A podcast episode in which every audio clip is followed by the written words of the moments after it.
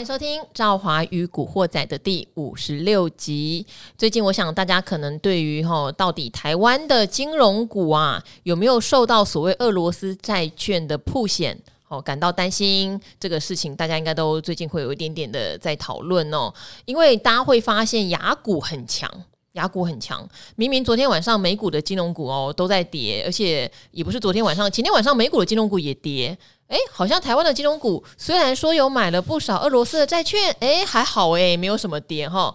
所以今天我们特地呢，把一个本来说下礼拜才要来的人，紧急召回啊！哈，不要再懒了，赶快来上节目了。金融股出事了，出事了啊！没有。好，今天我们的来宾是大家也有一段时间没有在 Podcast 遇到他的古鱼。Hello，各位听众朋友们，大家好，我是古鱼老师。哦，你知道古鱼我们帮你擦了多少次的屁股吗？啊，怎么会呢？因为有一次你在理财达人秀讲了一下介绍债券的配置哈，嗯、等于稳稳每个月哦领息两万多，是是是，引起广大的回响。所以那一集的收视率不怎样。可是呢，大家都跑到我的 podcast 来问债券相关的问题。嗯 oh, OK，对，那也可以看得出来啦，因为可能全球股市震荡大嘛，哈，又有战争，嗯、大家突然对这种稳稳领息的东西开始产生了兴趣。是，但是也有误解。是，哦，稳稳领息不代表保证领息，哈，稳稳领息不代表每一次息都发的一模一样。是，没有错。稳稳领息不代表债券的价格就不会再跌了。是是是，所以我们花了很多力气啊，因为其实、嗯。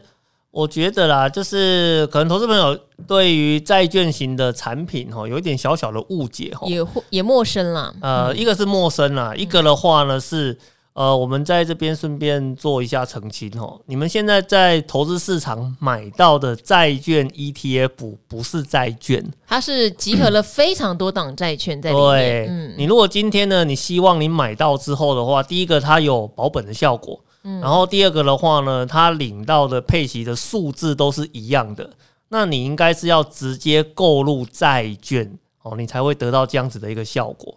但是呢，我们今天如果是透过证券市场买到的债券 ETF，它是一个呃本体是债券没有错，可是呢，因为它是有很多档的债券组合而成的，然后放在金融市场里面去做交易。所以呢，他领到的票，呃，他领到的那个殖利率啦，哦，它的一个价格啦，都会随着市场哦，会有一些变化。只是说这个变化跟证券市场的股票比起来，哦，相对小很多哦。所以这是我们在呃看债券这样子的一个产品的时候，你必须要先注意到的一个地方哦。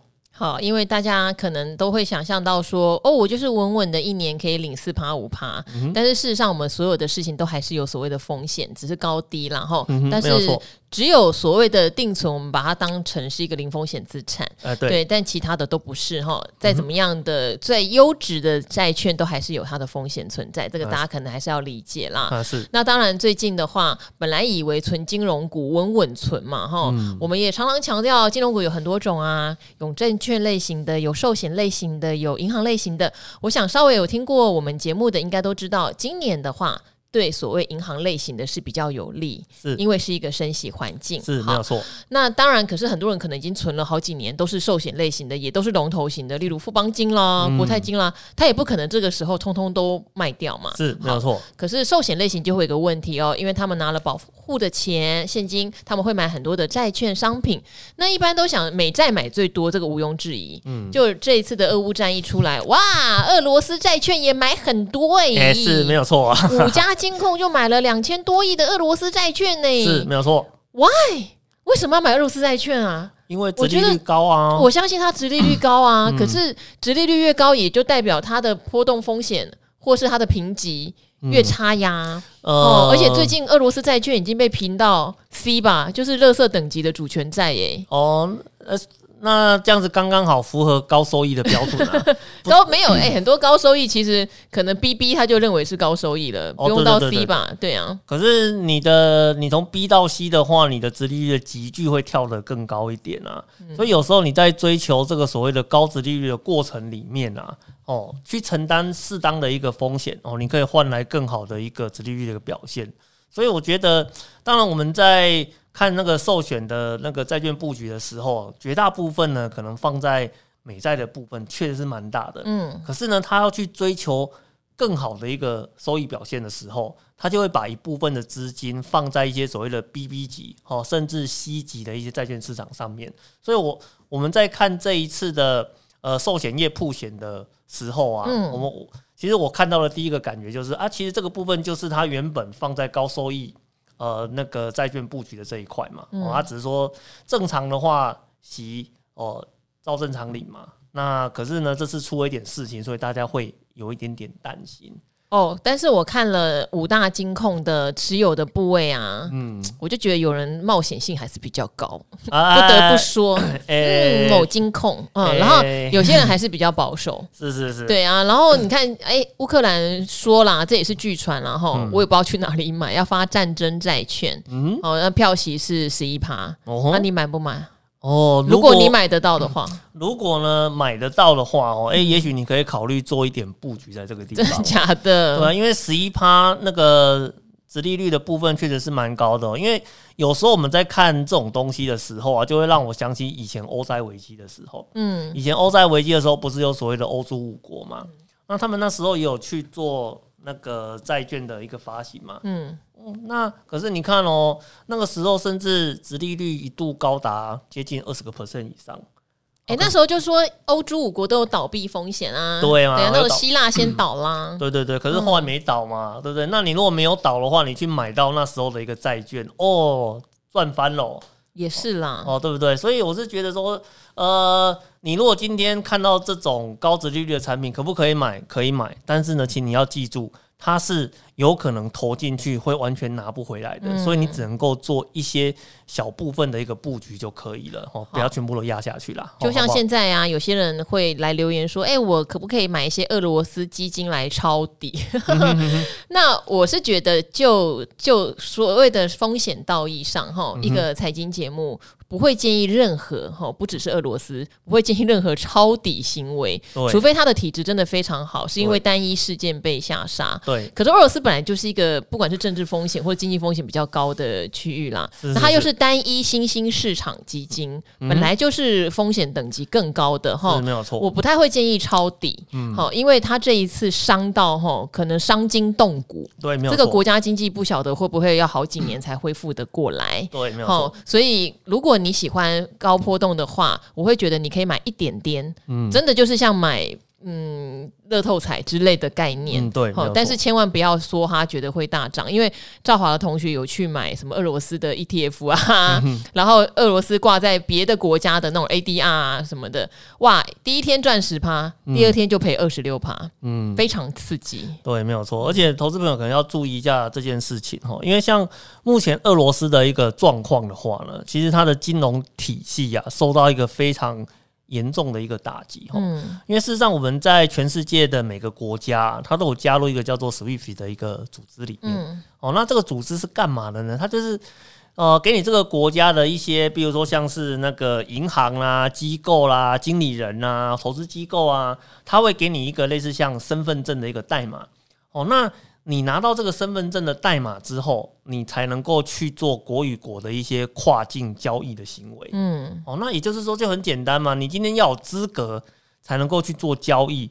可是呢，我如果今天把你的资格给拿掉的时候，这会发生什么事情？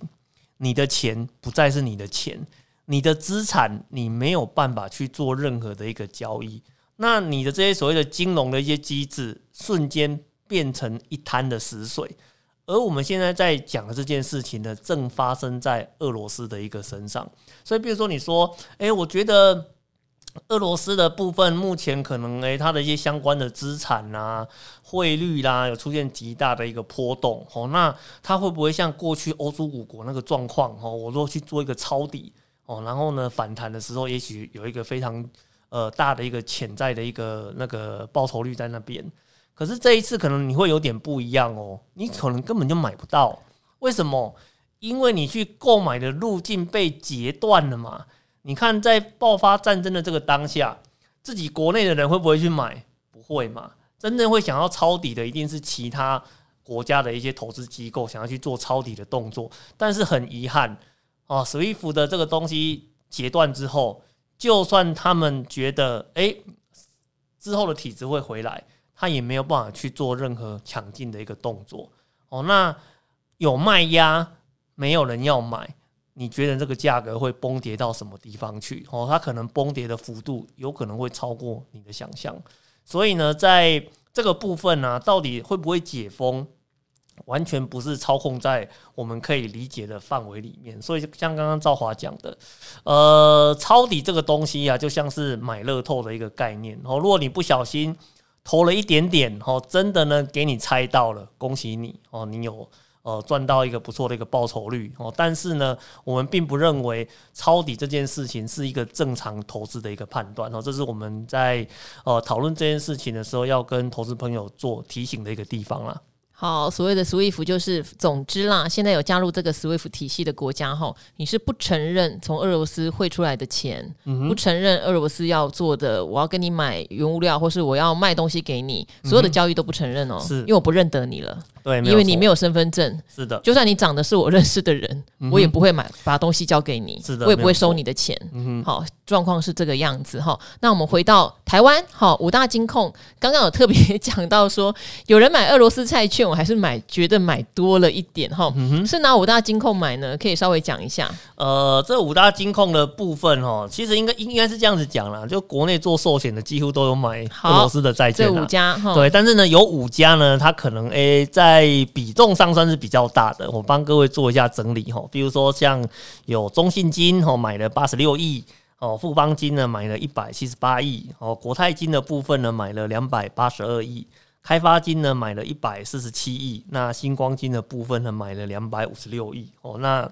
总个加起来的话呢，有接近千亿的一个金额哦，光这五大金控的部分就占了蛮大的一个比重哦。好，那因为哈，古鱼它有去统计啦。一般来说，我们要看这些铺险哈，要知道它并不是已实现的亏损哈，这个要先知道，只是它有可能会拿不回来哈。对对对对。好，当然目前就是处于一个拿不回来的状态哈。是，但是毕竟后面也许。还有机会啦。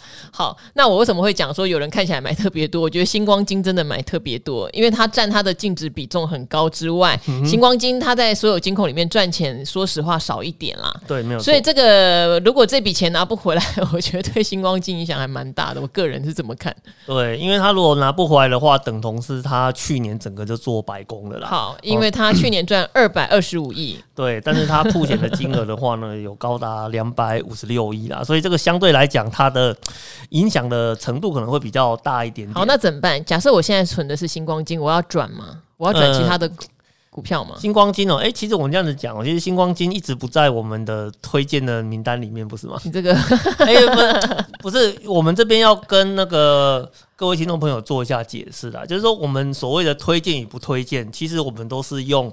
呃，所谓的财务指标来做一个相对的判断嘛，对不对？嗯、那其实呢，虽然金融股哈、金控股啊有这么多档，但是能够符合到老师筛选标准的，大概就那几间公司而已。嗯、所以它其实呃本来就没有在，如果从我的角度上面来看，它本来就没有在我的筛选合格的名单里面。所以我其实从来没有思考过这个问题。好啦，因为星光金自从买了宏达电，哎，那是一个大赔特赔之后，我们就觉得。他的投资判断是比较有意思的啦，哈，当然星光投信很棒，因为星光投信的绩效很好，我们还是要把它分开来看。哎，对对对对对对对，好，那总之呢，如果我现在手上存的是金控的概念，嗯哼，那我需不需要因此而担心把我的存股标的卖光，嗯，卖出部分呢？其实不太需要啦，因为有时候我们在投资的过程里面啊，都是感觉比理性哦。跑得再更前面一点，嗯，哦，什么叫做感觉跑得更前面呢？因为我们有时候对于这件事情当下呢，都是用氛围来决定的。比如说，很多人跟你讲他不好，哦，你有可能呢听了他的话就觉得他不好了，哦，这个叫做感觉，嗯。可是呢，你没有哦去看过一些相对应的数字，再来重新判断他跟你讲的这件事情到底是真是假。嗯，我们简单来讲哦。比如说呢，以中信金这间公司哦，它的铺险的金额呢有高达八十六亿。对，听数字好像很大哦，对不对？还好啦，以中信金规模八十六亿还好啦。对，那、嗯、我们呢再帮各位补充两个数字，你再听一下八十六亿的感觉。嗯哦，比如说呢，我告诉你，中信金在去年的获利呢有五百四十二亿。哦，这是第一个数字。对，然后第二个数字的话呢，是它俄罗斯债券的曝险金额，嗯，占它公司总规模的二点零七趴。嗯，哎，我问你，你把这两个数字听到之后，再去思考一下，这个八十六亿的曝险，其实感觉上好像也没有很严重嘛，嗯，对不对？哦，所以。事实上呢，在其他间公司的状况哦，也蛮类似的啊。像以富邦金来讲，哦，普险一百七十八亿，实际上呢，整体的比重也不过才二点一一个 percent 而已。哦，那像国泰金的部分的话呢，大概是三点二八个 percent。嗯，其实整体上面来讲，这一次呢，金控的一个普险大概都是在哦两个 percent、三个 percent 左右而已，没有各位中想象的这么的严重啊。嗯，简单来讲。就算呢不小心百分之百认列。对，顶多呢也占他们的总获利金额的一小部分而已，只有星光金除外了。呃，星光金的话，当然它好像投的稍微多了一点啊，这是我们要稍微注意的地方。但是除此之外，呃，其他的公司事实上这一块并没有各位想象中这么的严重哦。好，所以呢，我们可能给大家的建议就是，如果你手上存的是金控概念，然后是寿险为主的哈，其实我们之前就已经讲到，今年比较不是寿险的局啦，比较不是，但是也很难说，因为寿险。他们对投资哦也很有理想，也很有想法哦，吼，手法也很快。如果下半年全球股市恢复一个平稳上涨的话，也许寿险在投资获益这块是可以得到一定的报酬的。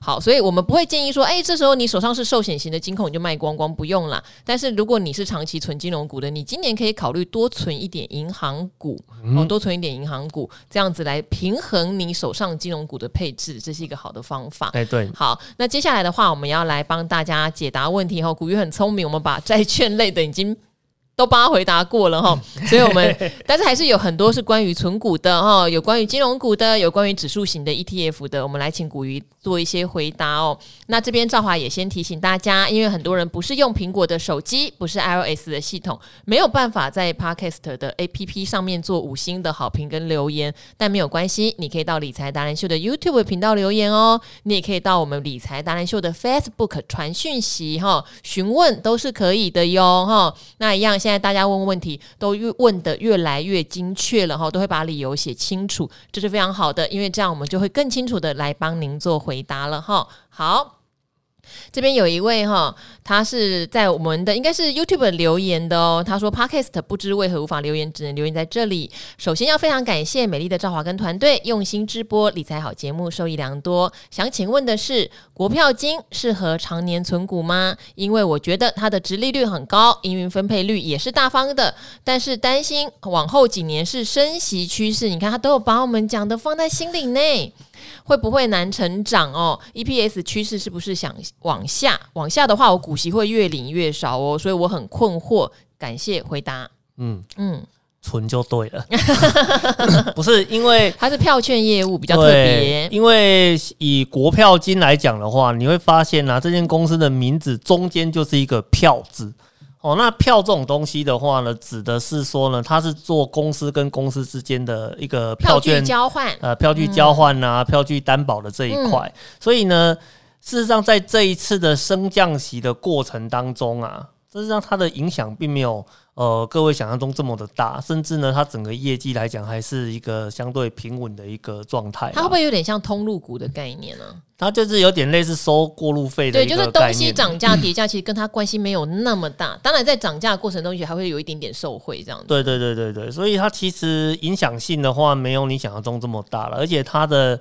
呃，一个殖利率，其实它是一个非常传统的呃金融股里面的高殖利率股啦。它不是今年，不是去年，哦，不是前年，是它几乎的每一年呢都是处于高值利率的一个状态。嗯，实际上我们在呃之前在做节目的时候，也曾经有一集有分析过那个股票金的部分。嗯，哦，它不仅高值利率，而且呢，它每年都可以成功的填权息。哦，这是一个非常哦难得的一个地方啊。只是说在过去填权息的。时间周期上呢，大概都要在九十到一百天左右。那最近似乎有加快了，嗯，所以我。其实有在思考说，是不是因为他跟那个乐天银行有合作的一个关系，所以导致他在题材跟获利的期待上的话呢，有比较好的一个表现。哎、欸，其实去年下半年开始，金融股的填权息都是变快档啊。对对对，对，以前还有很多人是都要快下一次除权息之前才填呢、欸。对对对对，对啊，吼，现在大家对纯金融股是真的很有兴趣的。对，有兴趣。所以其实我觉得国票金的部分的话，如果它你本身已经是在做长期存股的话，那我觉得呃不需要太担心这样子的一个问题哈。好，一样，这个是存在我们的好理财达人秀的频道里面的，因为呃，之前达人秀有做过一个存股 debug 的单元，现在还在持续更新中。哈，古鱼有一集是分享他如何帮女儿存股，嗯、那这个我在 podcast 里面提到的时候，也很多人有兴趣帮、嗯、小孩子存股哈，所以也有人呢，可能看了之后呢，提出了一些疑问哦，也是留在我的 YouTube 频道，他说。感谢最美丽赵华主持人跟不藏私的股呃存股神人 股鱼大神哇塞的分享哦，Podcast 每天哈都必听，线上五星级满满爱心，心中最优质的财经节目就是理财达人秀跟赵华与古惑仔喽，推推推到爆哦！好，还有听到股鱼分享帮小朋友存股哦。但这两天我就想帮小朋友投资存股，等下这是一个十年计划啦，不要急，没关系哈。对，好，他说如果是二十五万的预算哦，除了股鱼大神有分享的零零八五零哦，台湾永续高股息是不是？好，我也想说是不是分散风险，再来买一个富邦 n e s t a q 一百和元大标普五百的基金哈。哎，这基金还是 ETF 啊？哈，你可能要分清楚你是买基金还是 ETF，还是有一点点不一样哦。嗯哼，刚好因为你说各买两张嘛，你说两张，我觉得你应该讲的是 ETF。嗯，好，就是二十五万，小朋友现在十五岁了，达人能不能解释一下这样的配置风险会不会高呢？哦，赵华最美，口条最棒，最爱你喽，我也爱你。好，这叫 Linda。嗯，其实就这三档标的物来看，哦，嗯，如果你真的可以做到时间拉长。我觉得是没有关系的。嗯，好，那我这边很简单的来帮呃这位听众朋友来解释一下这三档的差异在什么地方。好，好，那零零八五零的话呢，它是分散在呃台湾的 符合 ESG 标准的企业上面。对，所以呢，它整个分布上面来讲的话呢，算是比较做平均分布的。好，各个主要的龙头股都有。所以呢，以前呢，呃，有人就把零零八五零跟零零五零放在一起来看，我会发现呢，它其实相似的程度很高，嗯。啊，但是呢，它的价格因为刚发行的部分很便宜，对，所以呢，有人就把它当成是零零五零的替代物，好，小迷你版。啊，小迷你版的哦。那包括你看，像我帮女儿做存股的时候啊，零零五零，哎，确实哦，你拿压岁钱投入，我要贴的钱有点多，现在十四万一张，哎，对，所以呢，我在最近这几年的话呢，也把它改成用零零八五零的方式来帮我的女儿继续做存股的一个动作。那你如果真的可以做长期存股的话，那我觉得八五零的问题不大。嗯，哦，这是第一个。那第二个的话呢，呃，你讲的应该是那个元大标普五百，还有一个富邦 n e s t a q 一百。富邦 n e s t a q，那元大标呃标普五百的这一档哦，它的问题也不大哦，因为它是呃标普五百，它其实呢就等同是在追踪整个那个美，美股的加权呃加那个加权市场的一个部分。美股的加权，所以呢你。台湾的部分，你可以用八五零追踪整个台湾。嗯，哦，那美股的部分的话呢，你可以用标普五百这一档哦去追踪一呃整个美国的一个效果。我觉得这个、嗯、这两档的问题都不大。可是呢，Nasdaq 这一档的话，你可能稍微要思考一下。嗯，你知道为什么吗？为什么？你干嘛？我也有扣 Nasdaq，因为它 focus 在特定的产业市场，科技股，对产业市场。当然我，我当然我们今天讲的比较实际一点的，就是说最近这几年确实。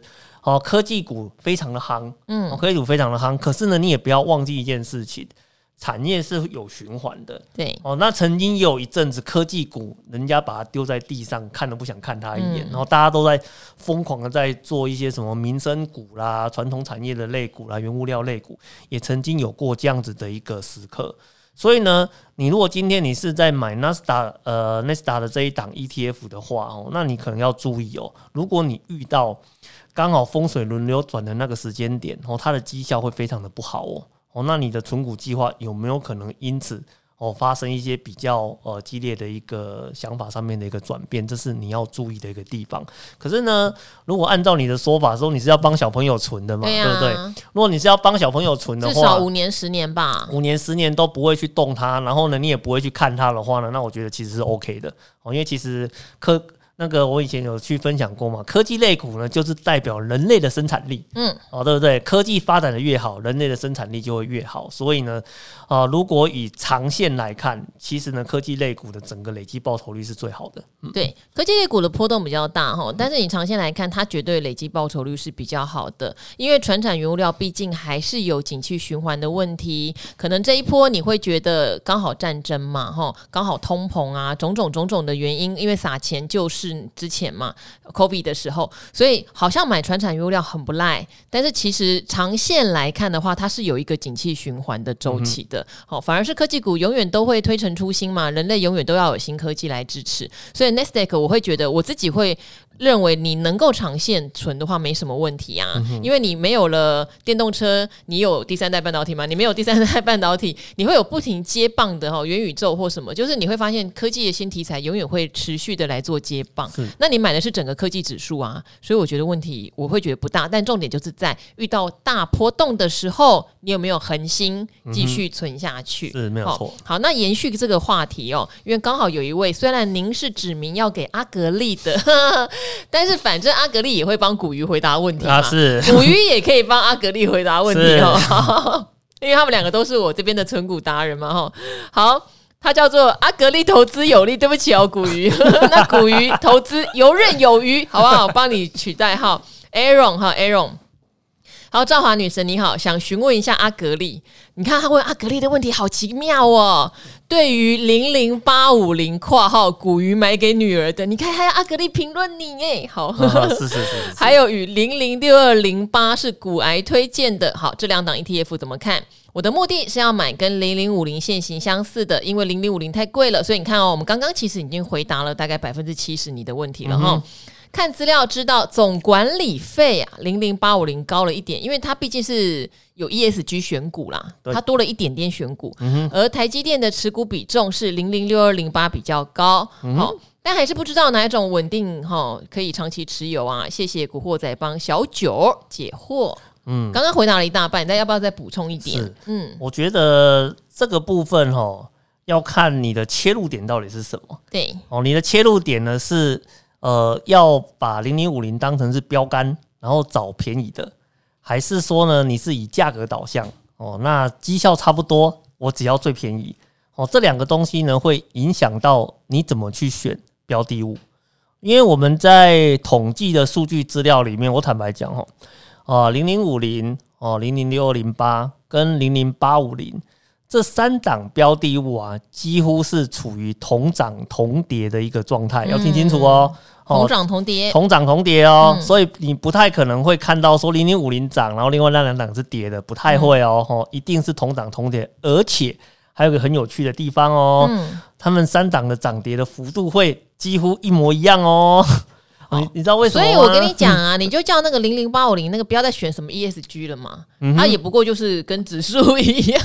对，因为其实呃，其实我们我们做一个比较持平来讲哦，我们当初在零零八五零这一档面试的时候，嗯，我们就有做过一次的呃分析哦，就是看所谓的 ESG 这个东西放在零零五零上面，它有没有呃符合的比重是多少？对，那时候的话呢，五十档。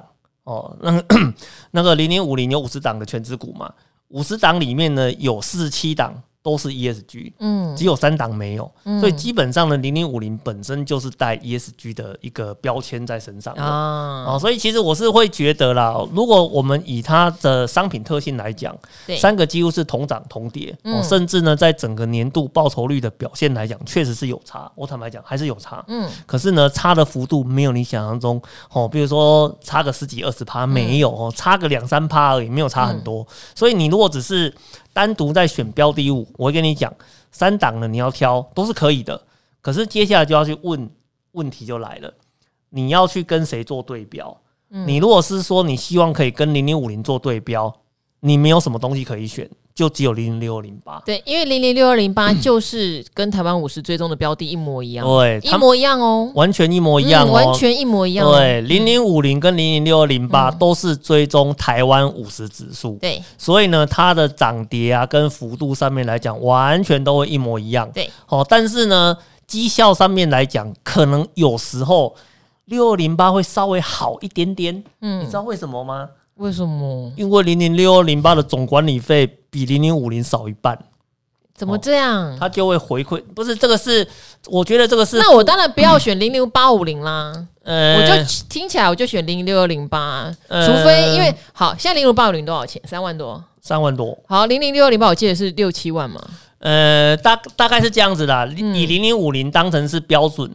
零零六零八大概打六折，嗯，哦，零零八五零的话呢，大概打四折到三五折左右，嗯，嗯，所以这是如果你以价格来考量，然后希望。效果类似的话，嗯、其实你可以选零零八五零。嗯，可是呢，你如果希望说呢，跟零零五零完全一模一样，然后再便宜一点，我觉得比较好入手一点。对，那你就选零零六二零八。嗯，哦，那其实这个就是看你的一个切入点在什么地方了。嗯、你如果说你会考虑到管理费这个问题，对，哦，那其实呢，零零六二零八是这三档里面最便宜的。好，嗯，我相信很完整了哈。对，好，那个哪一种可以稳定长期持有都可以，都可以。都可以，三档都可以，没问题。但是呢，就是看你的资金和你对管理费的要求，好不好？哈，好像古鱼他就觉得不要帮女儿存到六七万，也不要十几万嘛，三万多就好了。好 好。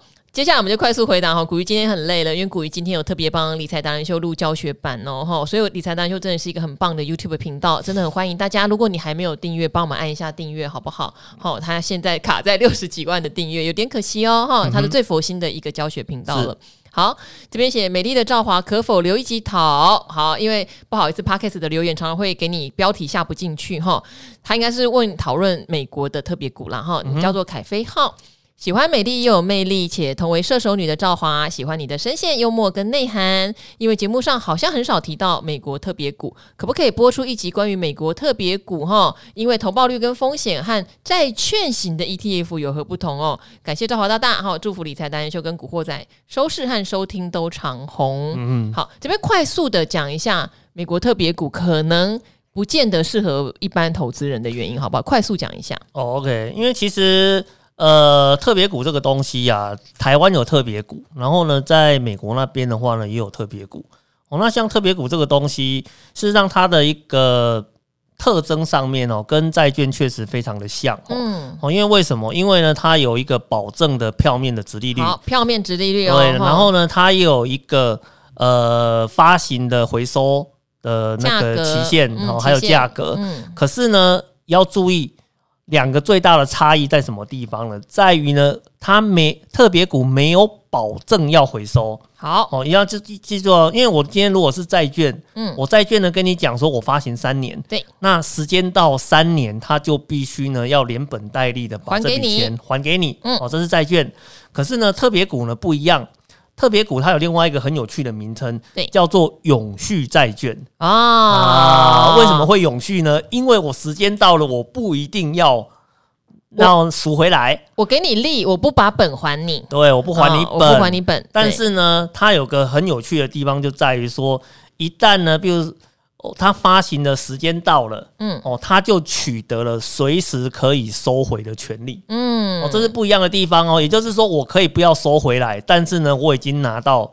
哦，一个权限就是说，我如果必要的时候，我还是会忽然给你收回来，我会忽然给你收回来。嗯、哦，所以这个就是呃，特别股跟那个债券呢，在本质上哦非常不一样的一个地方啦。嗯，哦，那所以呢，我们在看这种所谓的嗯债券型投资跟特别股投资的时候啊，那呃就会去看说，你对于呢哪一样的商品会比较有兴趣一点？嗯、因为有些人会喜欢特别股的原因是。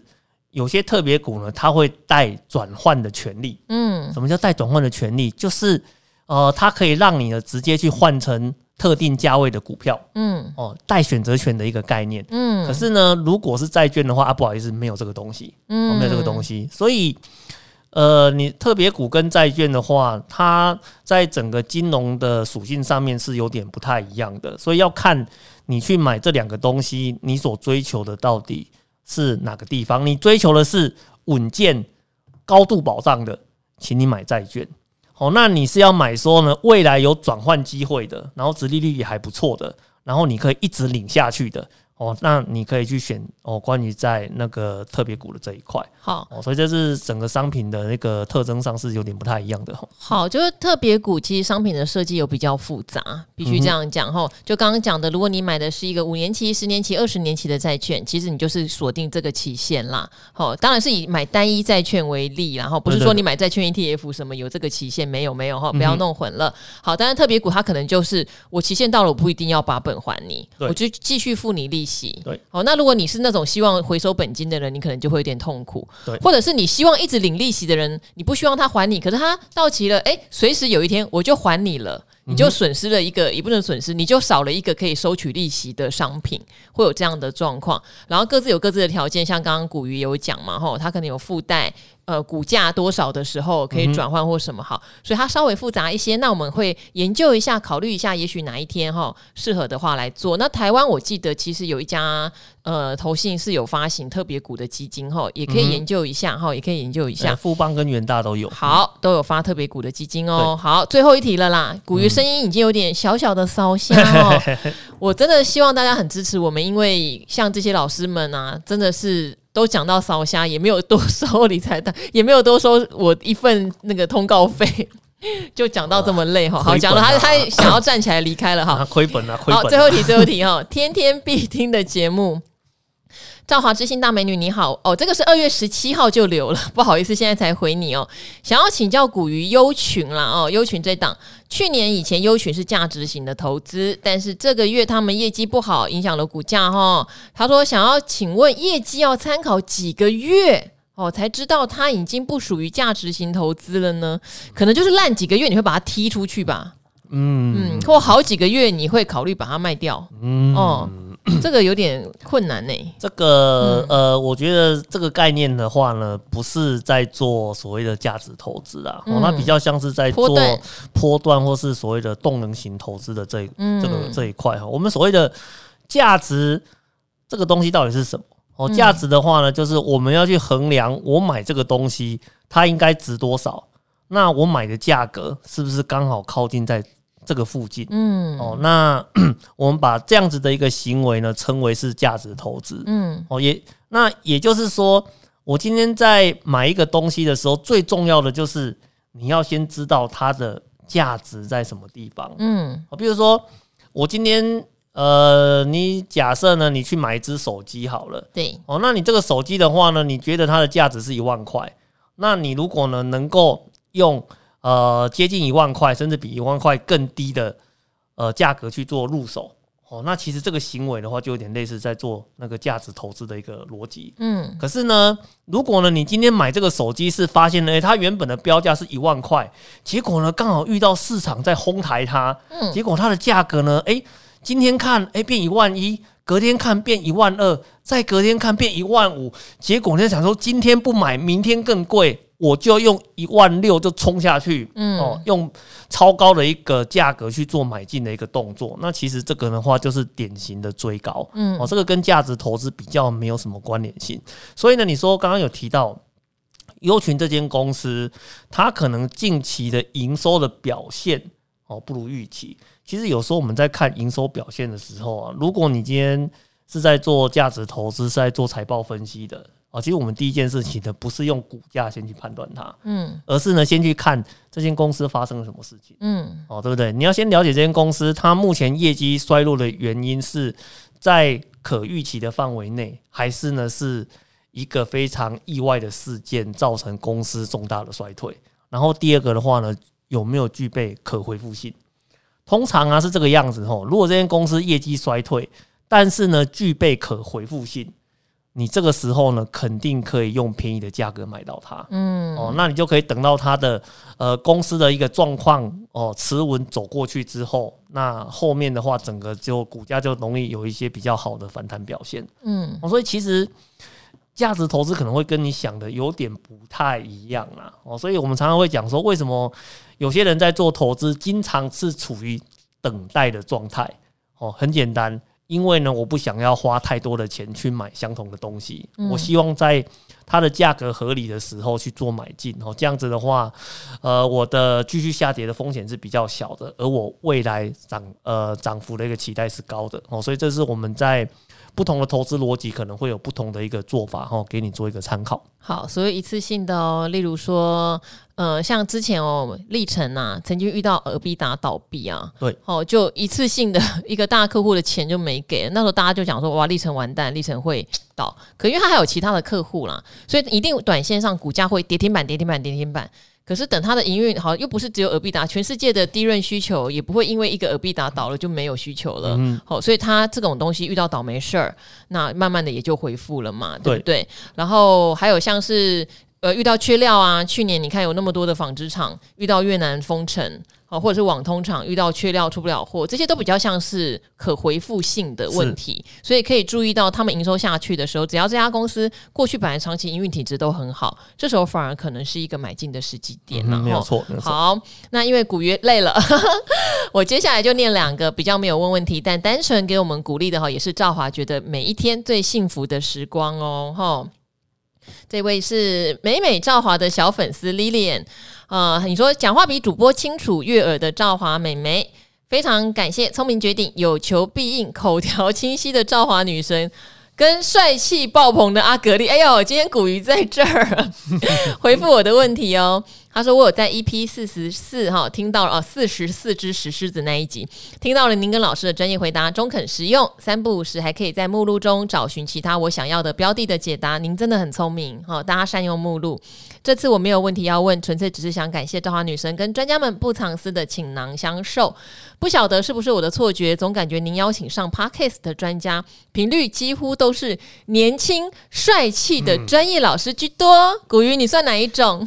年轻。” 你不要以为他们很年轻，他们每一个都很老了。干嘛？你要不要猜猜看，志远哥几岁？干嘛这样？干嘛这样？我也有永年老师啊，对不对？哈，好，很少有资深专业的朱老师。其实今天朱老师有来录影了，但是我觉得朱老师哈又忙，他年纪也真的比较大一点，有时候不忍心让老人家太累了哈。好，呃，他说我第一次学习股票知识就是表股在线等哈。的学习，所以这也是理财达人秀里面一个很棒的教学单元，所以对朱老师一直有深刻的印象。他说，因为看完节目，马上买了朱老师的书哦。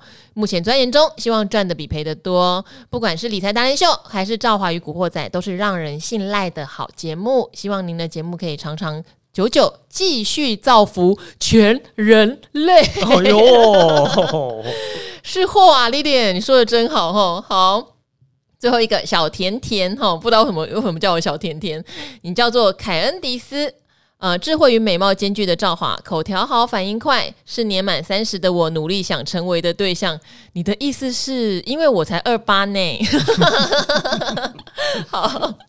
每期节目都可以学到好多东西哦，忍不住到处推坑，大家都来听这个节目，五星吹捧吹起来！好，谢谢大家哦。好，今天又不知不觉聊了非常久哦，也谢谢今天我的来宾古鱼啦哈。嗯、本来要下礼拜才来，也提前这礼拜来，也帮我录了很多很多好的优质内容啦。嗯、希望大家也多多支持古鱼哦。那对于古鱼有想要提问的，也欢迎在赵华与古惑仔的 Podcast 帮我们做提问。那今天节目就到这边喽，我们跟各位听众说拜拜喽，拜拜拜。拜 안.